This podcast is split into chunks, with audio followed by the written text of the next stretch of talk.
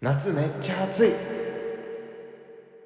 ということで、えー本日もハイビエヒマラジオを始めていきたいなと思うんですけれども今日パーソナリティを務めます私ハイビエふみかとみぬりんです。そしてよめっちゃ心中ざわついてる。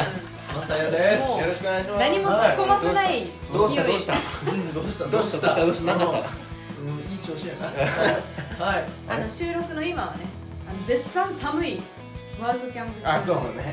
はいということで前回のあのラジオを聞いていただいた方も分かると思いますし、まあ、今日のラジオはぜひ前回のラジオを聞いてから聞いていただきたいなってあ、そうです、ね。思うんですけれども今日も、えっとハイウェイスタッフのまさやさんをお迎えしてえ前回ねあの聞いた途中で終わっちゃったハイウェイのキャンプハイウェイの夏キャンプ行く手前であの終わっちゃったんですけれども長いエピソードが長いエピソードがありましたね。ありましたので。もマルテエピソードマイクエピソードただいて、はい。そしてまあ今日はその続きを聞けたらなってうん。思うんですけれども、まあ早速もうどんどん入っていっちゃいたいなと思うんですけどえっと前回のラジオではい。えっとまあそのジョイサタの日にね、うん。あの今日まで申し込みだよっていうのを聞いて、うん。でお母さんに電話して、はいはい。で行くことを決めたっていうところまでが前回のはい。内容だったかなと思うんですけうんれども、うん。うん。でその後マサヤさんはやっぱ行ったんですよねそのキャンプに。実際に行ったんですよね。東京駅集合しおてねあのポンあの電車乗って、はいはいはいはい。で僕期待してたのはうん。キャンプだし、まあ、それなりに男子もいてうん。楽しいね、うん。キャンプじゃないかなと思ったんだけど、うん。その当時僕が行った初参加のキャンプは夏のね ABCD あったんですけど A キャンプ。A キャンプに行った。男子5人。5人。五人。5人。に対して女子が？女子が40人。すごいね。すごいキャンプだそうなんよ。な。1対8ですよ。アンバランス。圧倒的いやいやいや圧倒的に。で男子は割とインドアな感じの子が多かったよ。うん。あちなみにその誘ってくれた友達はもう行ったんですよ A ねキャンプにいたんですか？いや A キャンプに行きました。部屋入って男子カウンセラー奉仕者たちに取り囲まれたうわー。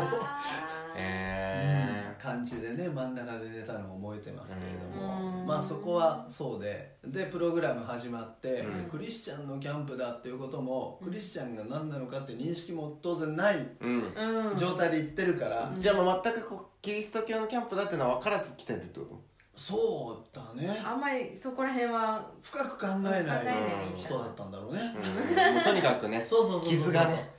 まあそうそうそうそう。その癒しを求めてたからねもうそのもう最初からギラギラ。はいはいお。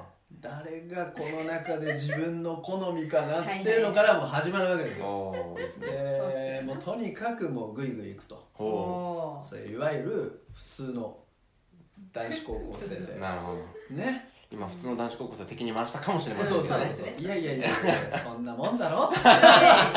はい。ほんでとにかくとにかくってことでね、うん。やってったんですけどでも初日に実は僕は「イエス様信じます」へえへえあのーそのメッセージが必ずキャンプのね、うん。夕方夜かな夕食後にあって、聖書のお話が。そうですそうです、うん。聖書のお話があって何も覚えてないんだけど、うん。もう覚えてないんかい。でその後まあね今日イエス様をね、うん。その救いを必要としている人、うん。ね、イエス様を信じます。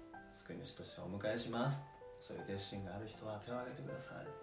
手を挙げたんですよね。へー。その招きに応えて。でっていうのはえーっと集会と呼ばれるものが始まってそれもめちゃめちゃもう初参加です。し教会もその当時行ったことなかったので、みんな歌うじゃないですか。うん。でも意味わかんない知らない曲ばっかだし、うん。でこのラジオの最後に流れてるような。あそうそうそうそうそうそう。記憶はもう全くないんだけれども、うん。だからでただ一人アメリカに行った、うん。アメリカにいたのかなその当時ね、うんうん。でこの夏のキャンプのために来たよっていう奉仕をしに来たよっていうミッショナリーと呼ばれるうん。人たちの中に、まあ、日本人の人がいて、うん。でその人が、えー自分がどうしてイエス様を信じたのかクリスチャンになったのかっていう話をしてくれて、うん。まあ、彼女もなかなか僕あの当時そのままじゃないかもしれないですけど僕の聞いた印象うん。としてね残っているものは、えー彼女は夢を追いかけて、うん。まあ、アメリカに行ったと。うんだけど言葉の壁とか描いていたもののうんうんいろんなものが崩されていく中で、うん。現実の厳しさの中でそれでもってこう頑張るっていうよりも諦めちゃって自分を逃がしてくれる優しい方向にどんどんどんどんね、えーまあ、ある意味では落ちていってしまったってんですよね、うん本当はこうじゃなきゃって分かってる自分からどんどんどんどん離れてってもうブレーキ効かなくなって、うん。でそういう自分を受け止めてくれる甘いことだけをこう許してくれる場所にどんどんどんどん自分が行っていって、アルコールだったり、うん。ね、タバコだったりいろんなものに。でもうこのまんまじゃあかんなうん。でも自分どう戻っていいか分かんない、うん。ね、てっていうような状況だったのね、うん。そんなボロボロの状態の時に彼女は初めて教会に行ったんだって、うん。それはうん。確かホストファミリーかな、うん。かなんかが誘ってくれたのがきっかけだった、うん。ね。えーでそこで初めて十字架の話をうん。彼女に聞いて神様はあなたは諦めてないようん。むしろあなたが帰ってくることができるようにとうん。イエス様が来てくださってうんあなたの罪悪うん。ね。全てを拭い取ってくださるよ。うん。そうやって私たちのために命を懸けてくださった。うん。そこにあなたの救いがあるよ。こうん。の方が救い主なんだよ。だから帰っておいで。神様が今日そういうふうに呼びかけてるよ。っていうようなメッセージを受け止めてうん。もうボロボロ涙流しながらね。へこんな自分をっていうところで自分は変わってったんだ。クリスチャンになりました？っていう証だったんです、うん。でそれだけしかそのキャンプでほうごめんそれだけじゃない、えー、と どの子が可愛かったかっていうのも一応確か覚えてる覚えてる。まあそれそれしかそのことがまあメインで、うん。ね。なるほど。でそれを聞いて僕も救いを必要としている罪人だなっていうことがスッと入ってきた。それはその夏に、えー夏休み入る前かな。う、ん。僕警察に捕まったんですよね。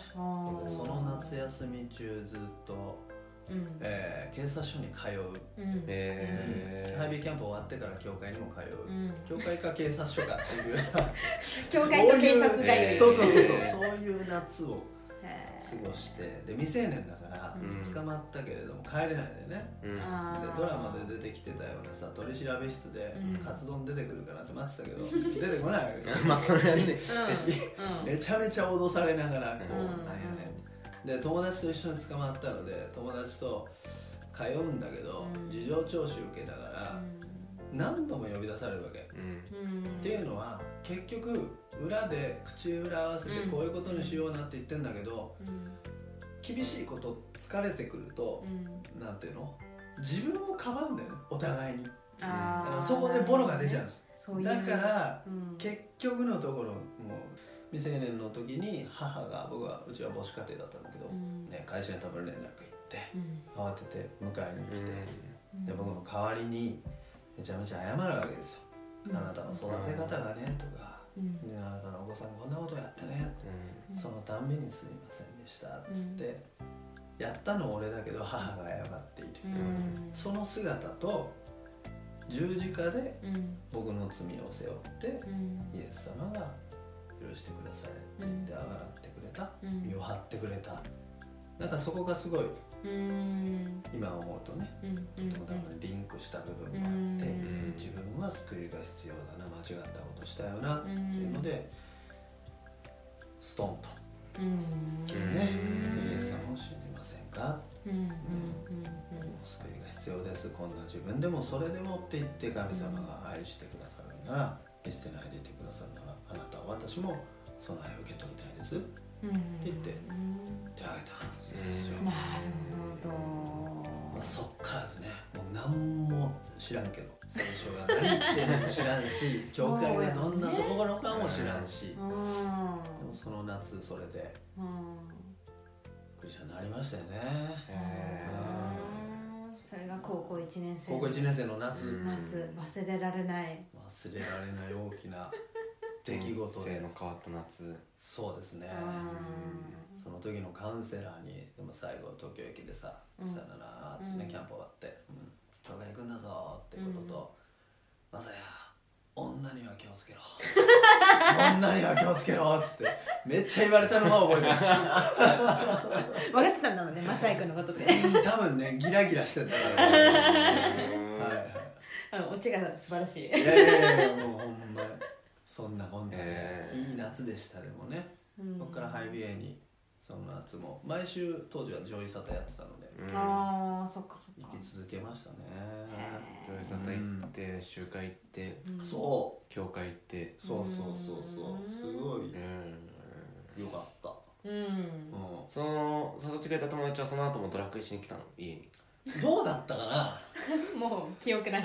どうだったかね？まあでもね色生活に色が入ったからねその後。そうだね。ドラッグしてる。彼を見てもねどうだったんだろう？まあでも本当にすごく良いうん。話ですよね。うん。本当にね変えられましたそうね。ねその夏そのタイミングじゃなかったらっていう、うん。やっぱ神様の絶妙なうん時やなと思いますねううんんうんなんかね本当タイミングよくって言ったらあれだけど、うん一つ一つが重なってそうだなんかねそのね高一の夏にそういう大きいなんていうのかな、こうイエス様との出会いにつながるっていうことがあったんだなと思って、うんうんね励まされました。いやいや本当に感謝でしたねそれはね。で仲間がその横でまたウェルカムしてね迎えてくれるからうん。ハイビエとかね。うん。僕なんかにも居場所がポッとできて。よかったですね。ということで、えー、じゃあマサヤさんのリクエスト賛美一曲歌って。うんそうですね。今日は終わりにしたいなと思います。